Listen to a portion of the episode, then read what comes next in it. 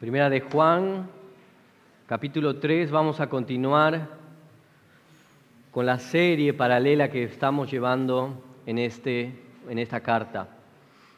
Y vamos a leer los primeros 10 versículos y luego entregar una vez más su palabra al Señor. Dice así, primera de Juan 3, miren cuán gran amor nos ha otorgado el Padre que seamos llamados hijos de Dios. Y eso somos. Por esto el mundo no nos conoce, porque no lo conoció a Él. Amados, ahora somos hijos de Dios y aún no se ha manifestado lo que habremos de ser, pero sabemos que cuando Cristo se manifieste, seremos semejantes a Él, porque lo veremos como Él es. Y todo el que tiene esta esperanza puesta en Él, se purifica así como Él es puro. Todo el que practica el pecado practica también la infracción de la ley, pues el pecado es infracción de la ley. Ustedes saben que Cristo se manifestó a fin de quitar los pecados y en Él no hay pecado. Todo el que permanece en Él no peca. Todo el que peca ni lo ha visto ni lo ha conocido. Hijos míos, que nadie los engañe. El que practica la justicia es justo, así como Él es justo. El que practica el pecado es del diablo, porque el diablo ha pecado desde el principio. El Hijo de Dios se ha manifestado con este propósito para destruir las obras del diablo. Ninguno que es nacido de Dios practica el pecado, porque la simiente de Dios permanece en él. No puede pecar, porque es nacido de Dios. En esto se reconocen los hijos de Dios y los hijos del diablo. Todo aquel que no practica la justicia no es de Dios, tampoco aquel que no ama a su hermano. Vamos a orar una vez más.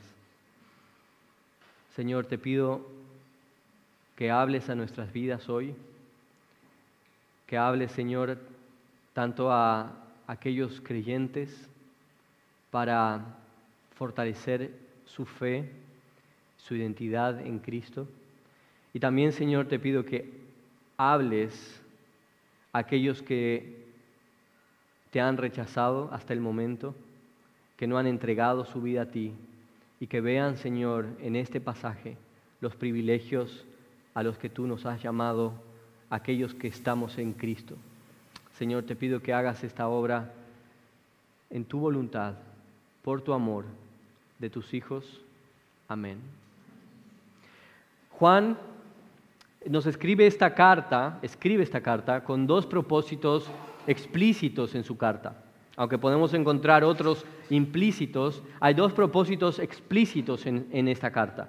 En primera de Juan, capítulo 2, versículo 26, Juan dice, les he escrito estas cosas respecto a los que están tratando de engañarlos.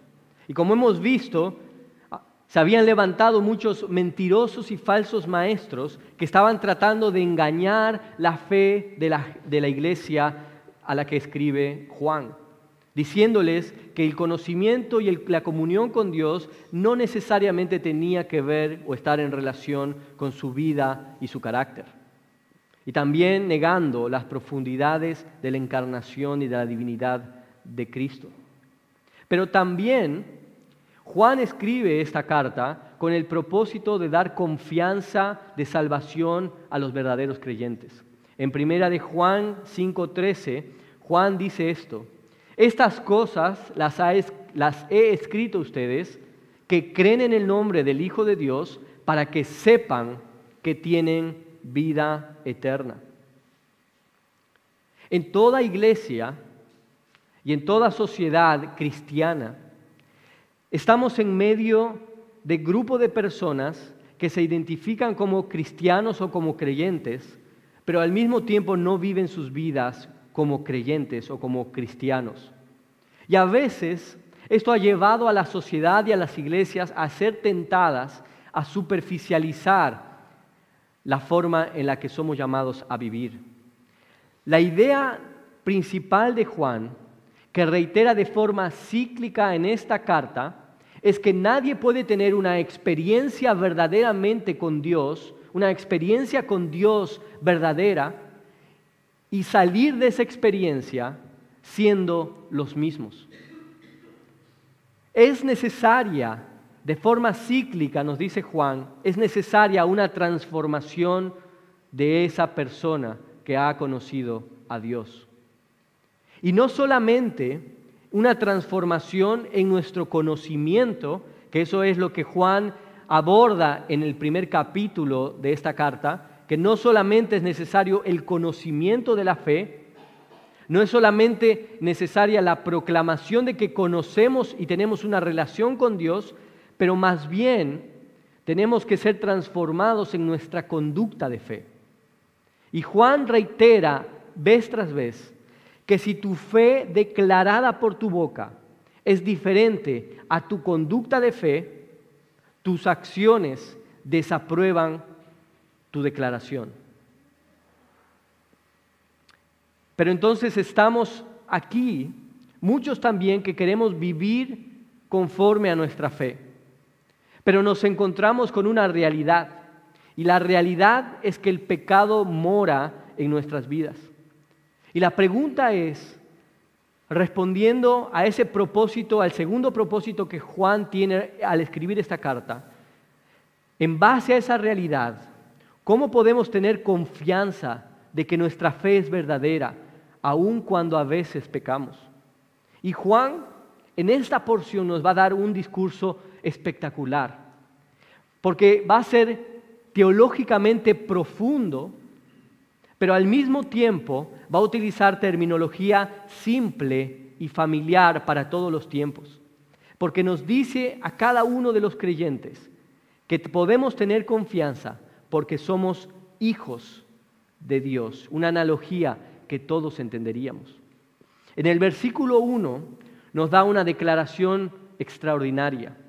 Dice, miren cuán gran amor nos ha, nos ha otorgado el Padre que seamos llamados hijos de Dios. Juan se está maravillando en esa expresión. Es una expresión de asombro.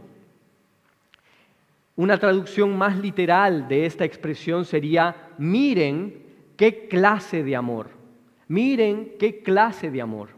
Juan probablemente está utilizando una expresión usada muchas veces en Grecia cuando llegaba un barco al puerto y alguien gritaba, ¿qué clase de barco es este? ¿Qué clase de barco es este? ¿Es un barco de nuestro país o es un barco extranjero? Porque ellos esperaban y tenían la expectativa en que si era un barco extranjero podía tener riquezas, podría tener cosas novedosas, porque podrían ver situaciones, animales, eh, eh, tesoros que nunca en su vida habían visto. Esta es la expresión que está usando Juan acá. Es la misma expresión que los discípulos utilizan cuando ven a Jesús calmar la tormenta en Mateo 8. Dicen, ¿quién es este? Podríamos traducir diciendo, ¿qué clase de hombre es este? Que aún el viento y el mar le obedecen. Es una expresión de asombro y espanto. Es una eh, eh, es una expresión de asombro y expectativa. ¿Qué clase de amor es esta? Es un amor que no es clasificable dentro de las categorías humanas de amor. Es una clase de amor que es desconocido y que el mundo por sí mismo no ha experimentado. Ahora, la filiación que tenemos de Dios como Padre y nosotros como sus hijos es bastante frecuentemente usada en el cristianismo. Sin deseos de exagerar, probablemente sea uno de los títulos principales que utilizamos en cada una de nuestras oraciones. Decimos, Padre, te pedimos, o Padre eterno, o amado Padre. Y esto es correcto. Esto es correcto porque el mismo Señor Jesús nos enseñó a orar, Padre nuestro que estás en los cielos. Al mismo tiempo, e y de forma quizás indirecta, nos traemos esta analogía cada vez que nos llamamos unos a otros hermano o hermana. Y quizás Es esta terminología común y ordinaria que ha quitado el asombro que hoy tenemos a esta expresión de Juan, que somos hijos de Dios. Pero quizás lo que más puede haber menospreciado esta expresión y que no nos lleve a la adoración y al asombro completo es porque hemos pervertido y banalizado el concepto de quién es Dios y quiénes somos nosotros los hijos. Hemos banalizado el concepto de por qué ese Dios puede llamarse nuestro Padre y por qué nosotros, sus hijos, podemos tener una relación con Él. Nosotros somos hijos de un Dios eterno. Si eres creyente, eres hijo de un Dios eterno y todopoderoso, mientras que tú eres finito y débil. Tú eres hijo de un Dios fiel e inmutable, mientras que tú has demostrado tu deslealtad y tu inestabilidad. Eres hijo de un Dios glorioso que conoce y sostiene todas las cosas que conocemos y que no conocemos. Mientras que nosotros conocemos trivialidades de las cuales nos, enorgullecemos y al mismo tiempo aquellas cosas que creamos con nuestras manos tienen siempre la tendencia a corroerse y a, podrirse más adelante. Por eso es sorprendente que Dios pueda llamarnos sus hijos. Es Lewis, en uno de sus libros, donde utiliza una analogía persistente que es, él escribe ese libro como si fuesen cartas del diablo a su sobrino. Y en una de esas cartas, el diablo llamado Escrutopo, escribe a su sobrino y le dice con gran asombro, y les dice, nuestro enemigo, dice el diablo, es decir, Dios, tiene una curiosa fantasía de hacer a los seres humanos, que son pequeños, desagradables alimañas, sus hijos. Este es el asombro de Satanás hacernos sus hijos a esas pequeñas alimañas. Somos llamados hijos de Dios. ¿Por qué somos hechos hijos de Dios? Somos hechos hijos de Dios, como estamos diciendo, no porque lo merecemos. Juan nos dice la razón por la que somos hechos hijos de Dios, por el gran amor con que nos ha otorgado, que nos ha otorgado el Padre. Este amor es justamente una clase de amor que no conocemos porque es un amor de un Dios eterno a personas finitas que surge exclusivamente de la voluntad y de la gracia de Dios hacia nosotros. No habría forma que nosotros podamos comprar ese amor. Por eso Efesios 1, 4 y 5 dice, Dios nos escogió en Cristo antes de la fundación del mundo para que fuésemos santos y sin mancha delante de Él. En amor. ¿En qué? En amor nos predestinó para adopción como hijos para sí mediante Jesucristo, conforme a la buena intención de su voluntad. Es el amor y la voluntad de Dios que nos ha hecho sus hijos. Y esto es sorprendente. Deuteronomio 7 nos da un aspecto más acerca de esta realidad. En el versículo 7 dice, el Señor no puso su amor en ustedes, ni los escogió por ser ustedes más numerosos que otro pueblo, pues eran el más pequeño de todos los pueblos. Pero a nosotros, como seres humanos, nos cuesta entender este amor de pura gracia, este amor inmerecido. Porque de alguna forma el mundo y nuestro alrededor nos ha enseñado de que debemos de alguna forma cumplir con pruebas para mantener la aprobación de aquellos que están alrededor, incluyendo muchas veces nuestros padres. Pero como hemos leído hasta este momento y hemos visto lo asombroso de nuestra adopción, es que nosotros no podemos hacer nada para que el Señor pueda vernos y quiera adoptarnos. En Efesios 2 nos dice que cuando Dios nos encontró y nos salvó, estábamos muertos en nuestros delitos y pecados. Un muerto nada puede hacer para llamar la atención de un padre y nada puede hacer para autoayudarse o para sanarse a sí mismo. Un enfermo puede llamar al 911 y pedir ser trasladado al hospital y pedir ayuda. Un herido que está siendo golpeado puede tratar de escapar, esconderse y lavar sus heridas o pedir ayuda para lavar sus heridas. Incluso un hombre agónico puede expresar en las pequeñas fuerzas que les queda sus deseos de vivir. Pero el cuerpo de un muerto está totalmente desvalido, callado e inerte. Y entonces, ¿qué es lo que Dios hace? Nos salva. ¿En base a qué? A solamente su gran amor. Su gran amor. No sé si entiendes eso. Pero no solamente nos salva por su gran amor, sino que asimismo nos hace llamar algo, sus hijos, hijos de Dios. Esta es la grandiosa doctrina de la adopción. La adopción no es un término mundano. La adopción es un término bíblico.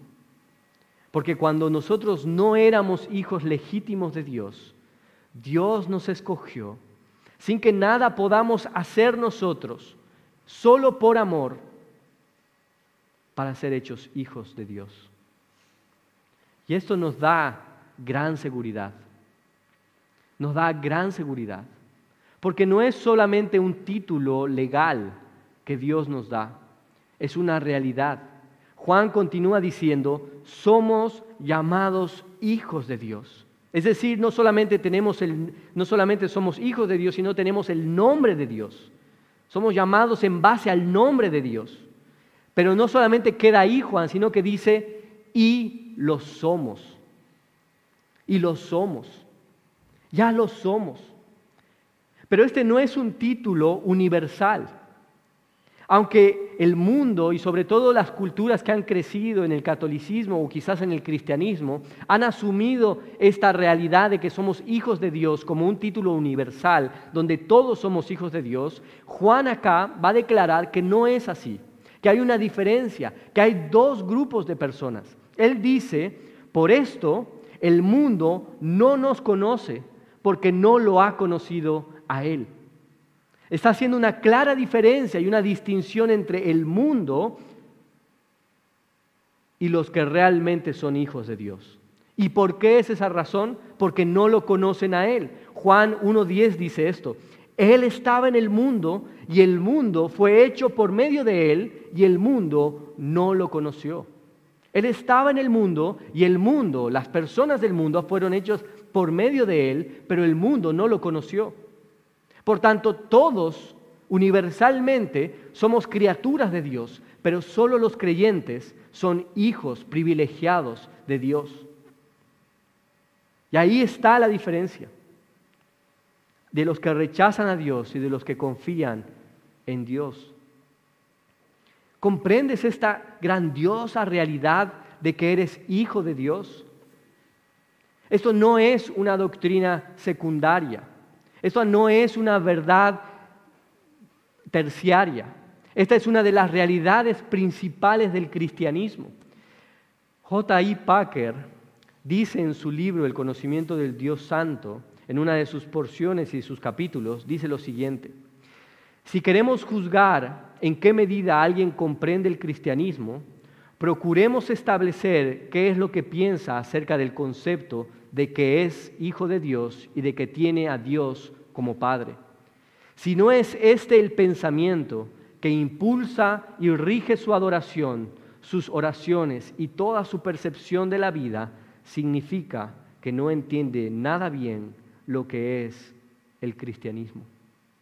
Hemos sido justificados con Dios para ser legalmente justos delante de Él, pero la adopción nos da una relación íntima con Él es supremo a la justificación. ¿Entienden eso? es suprema esa, a esa realidad. En el versículo 2 nos va a dar una realidad más. Esto es lo que somos, nos dice Juan. Pero va a continuar su argumento acerca de nuestra seguridad y nos va a decir, seremos verdaderamente lo que somos hoy. Hoy somos hijos, pero un día seremos verdaderamente hijos. El versículo 1 y 2 están escritos en una tensión teológica que muchos llaman ahora, pero todavía no. Ya lo somos ahora, pero todavía no lo somos. Y el versículo 2 dice, ahora somos hijos de Dios y aún no se ha manifestado lo que habremos de ser. La Biblia en innumerables lugares nos dice que hoy, sin ningún lugar a dudas, somos hijos de Dios en Cristo.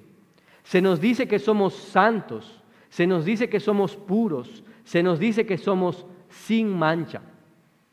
Pero al mismo tiempo, como decíamos al principio, la realidad nos enfrenta con nuestro pecado.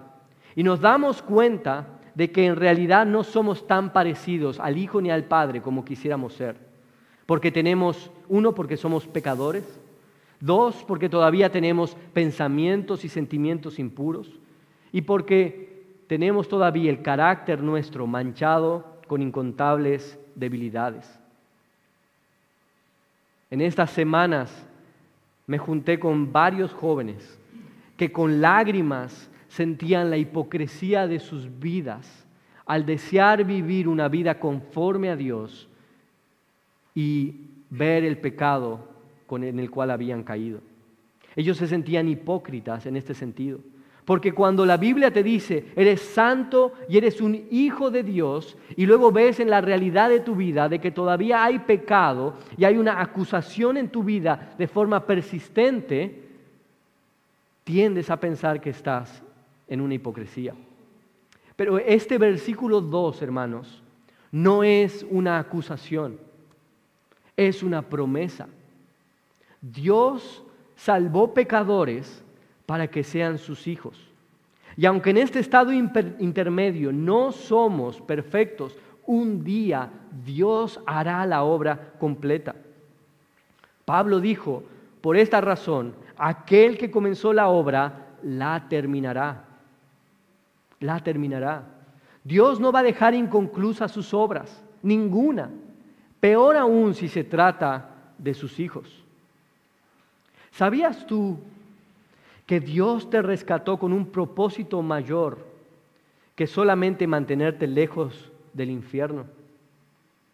Dios te rescató para que un día puedas disfrutar de su presencia en el cielo y en algún momento en la nueva creación. Dios te rescató para eso.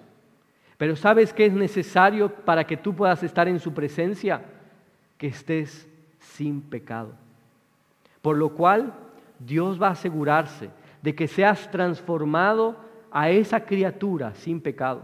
Cuando se nos dice que nuestro cuerpo y nuestra alma serán glorificados, quiere decir que seremos como Cristo sin pecado.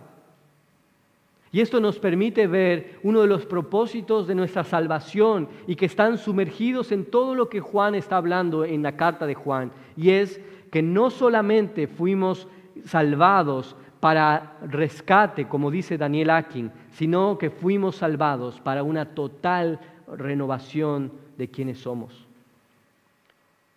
¿Y cuál es esa imagen a la cual seremos transformados? El versículo 2 nos dice, seremos semejantes a Él, es decir, a Jesús, porque lo veremos como Él es. Este versículo debería también llevarnos a una adoración extrema. Seremos semejantes a Él porque lo veremos como Él es. El misionero William Alexander escribió en su diario un acontecimiento que sucedió justamente con estos versículos. Él, en ayuda de algunos nativos, estaban traduciendo la Biblia a un idioma nativo. Y llegaron a estos versículos. Y Alexander, William Alexander, lee estos versículos y dice, traduzcamos, seremos semejantes a Él porque le veremos como Él es. Inmediatamente, las lapiceras de los nativos fueron soltadas y exclamaron a William, no, no vamos a traducir eso. Déjenos escribir que cuando lo veamos se nos permitirá besar los pies. No podemos imaginar esta realidad de que seremos como Él cuando lo veamos. Solamente permítenos besar sus pies, que escribamos eso. Es demasiado esto, es demasiado beneficio. Dios te quiere hacer su hijo, pero quiere que seas como su hijo amado. Por lo cual Él transformará el cuerpo de nuestro estado de humillación en conformidad al cuerpo de su gloria. Filipenses 3:21. Esta es una promesa grandiosa para aquellos hijos que verdaderamente aman a su Padre y que hoy están en la lucha contra sus debilidades y pecados. Porque ven de que sus luchas están ofendiendo y manchando el nombre de aquel a quien aman profundamente.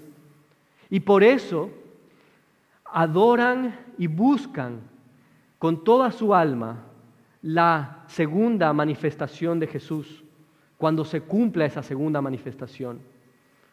Por eso Romanos 8 dice, gemimos en nuestro interior, aguardando ansiosamente la adopción como hijos, la redención de nuestro cuerpo. Hoy nuestra adoración es más parecida a un gemido donde somos parcialmente gozosos y con un cuerpo débil, adorando un gozo que eventualmente tendremos, que será pleno y con fortaleza plena. Esto es la esperanza de la segunda venida de nuestro Señor.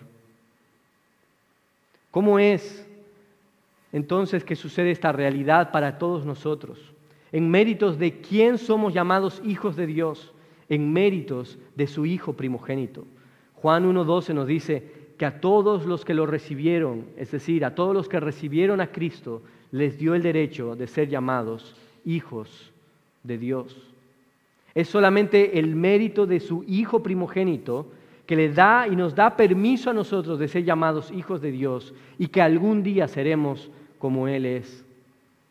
Pero es en este intermedio de tiempo entre la primera venida de Cristo que ganó nuestro, nuestra, la, la declaración de que podamos ser llamados hijos de Dios y la segunda venida cuando seremos transformados a la imagen de su Hijo, que nosotros debemos tener en nuestra mente la realidad de que debemos ser transformados hoy a esa misma imagen.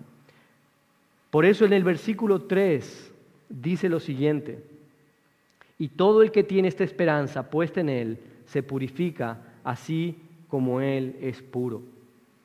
El versículo 3 es consecuencia del versículo 1 y 2.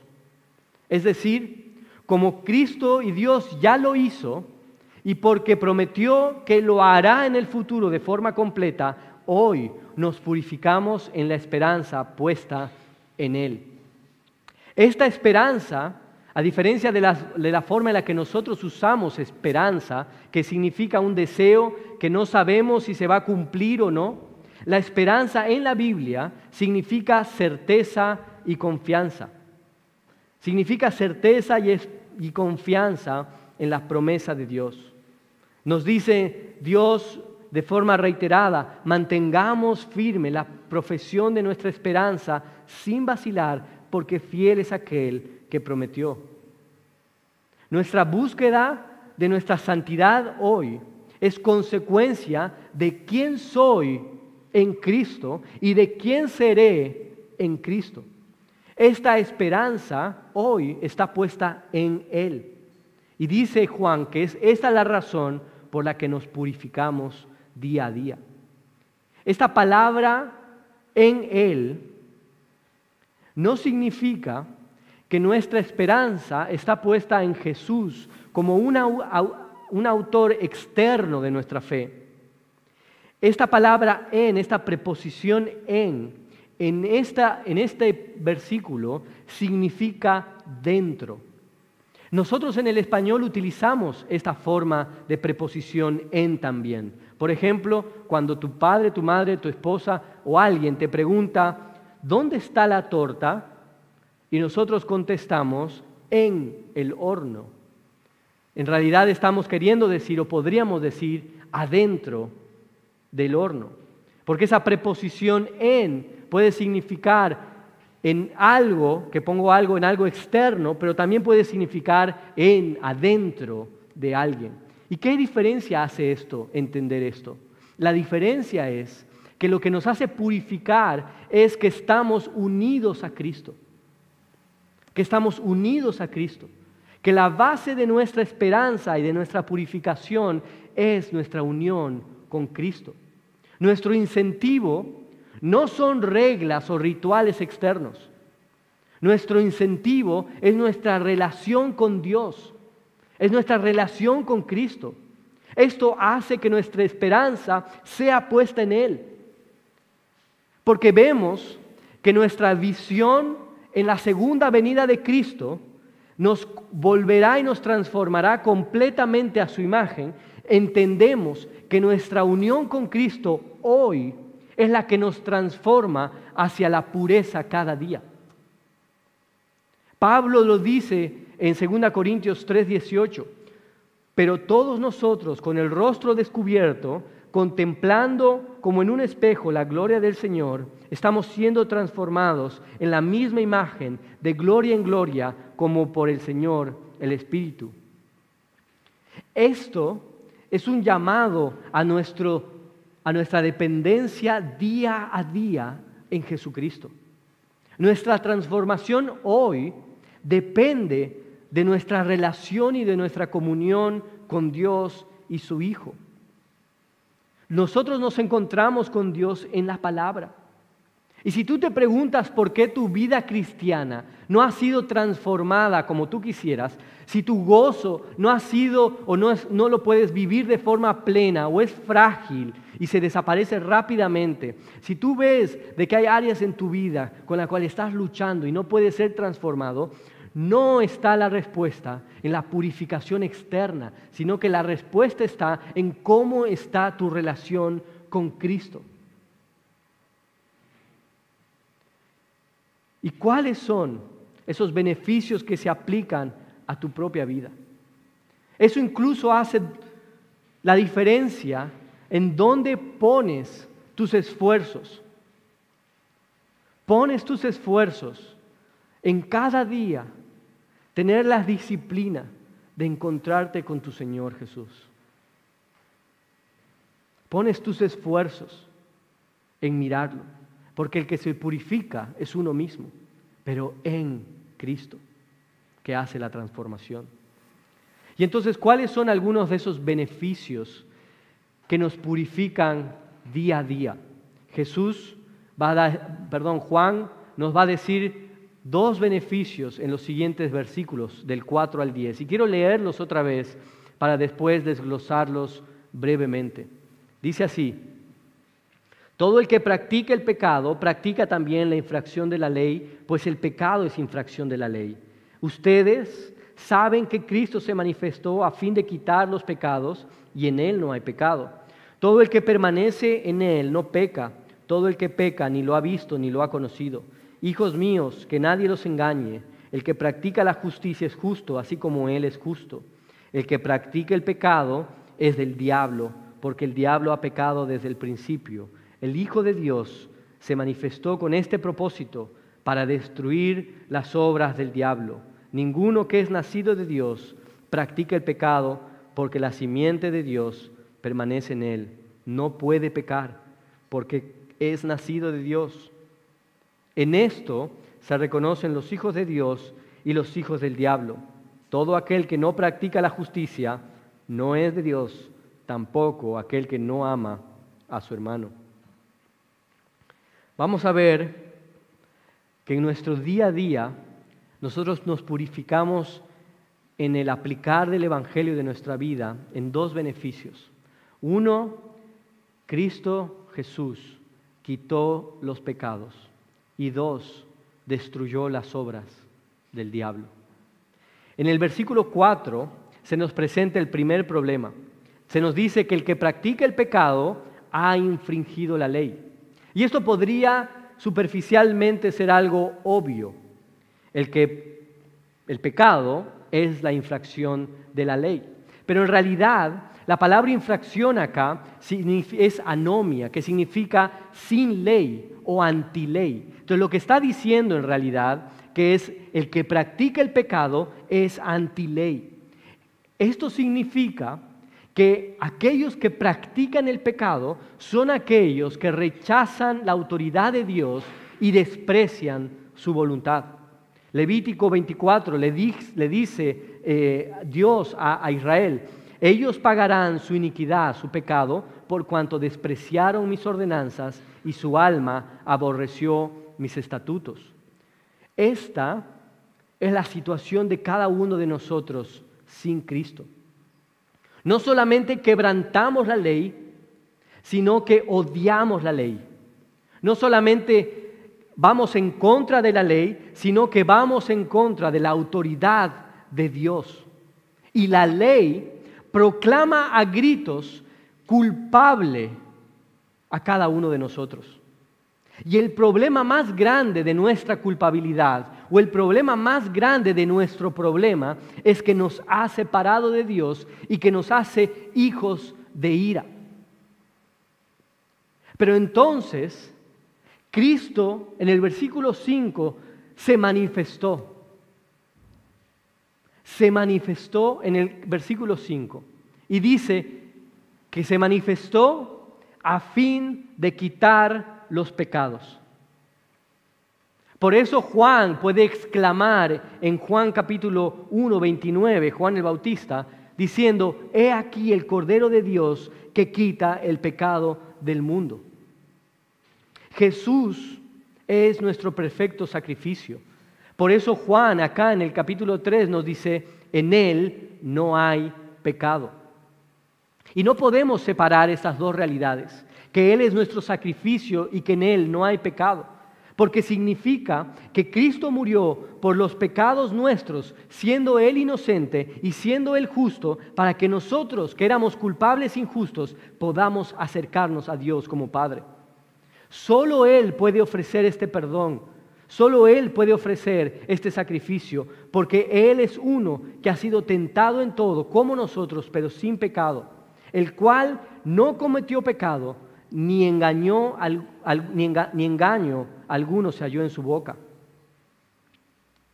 Él quitó los pecados y Él quitó tu identificación como hijo de rebeldía y te hizo ahora hijo de Dios, amante de su voluntad. Por esa razón, si permaneces en Él, dice Juan, no pecas. No pecas. ¿Y qué significa eso? ¿Que somos perfectos? No, significa que nuestra rebeldía a la voluntad de Dios ya no nos define. Ahora, en el poder del Evangelio, vivimos en sumisión a la voluntad y a la autoridad del Padre. Podemos decir como Cristo en Juan 4, mi, mi comida, mi comida es hacer la voluntad de mi Padre. Nuestro problema por el cual hoy todavía pecamos es porque no permanecemos en Jesús. Es que somos débiles como niños pequeños, débiles, dispersos, frágiles en nuestro espíritu, pensando que podemos soltar la mano de nuestro Padre, independizándonos de Él, y entonces caemos. Pero Dios nos sostiene nuevamente y nos ayuda a caminar. Caminamos porque lo hemos visto y lo hemos conocido. Si pecas, dice acá Juan, no lo has visto y no lo has conocido. Si quitamos nuestros ojos de Él, nos empezamos a hundir, pero viviremos porque Él es nuestro Padre. ¿Amas la voluntad de Dios? ¿Amas la voluntad de Dios?